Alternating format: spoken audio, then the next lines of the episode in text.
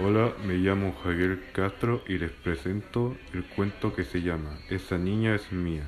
Les quiero presentar este cuento porque el abandono es dejar a un niño pequeño por el motivo que sea, incluso por un sueño y esto le causa una pena al niño. Porque siempre, ¿cómo te sentirías si tu madre no te hubiera amado o te hubiera abandonado?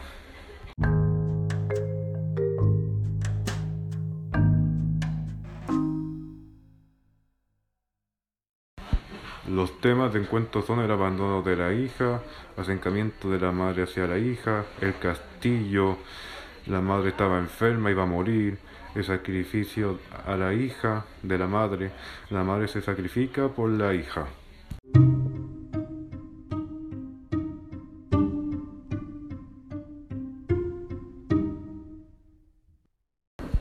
Bueno, este es el cuento de la hija, el padre y la madre.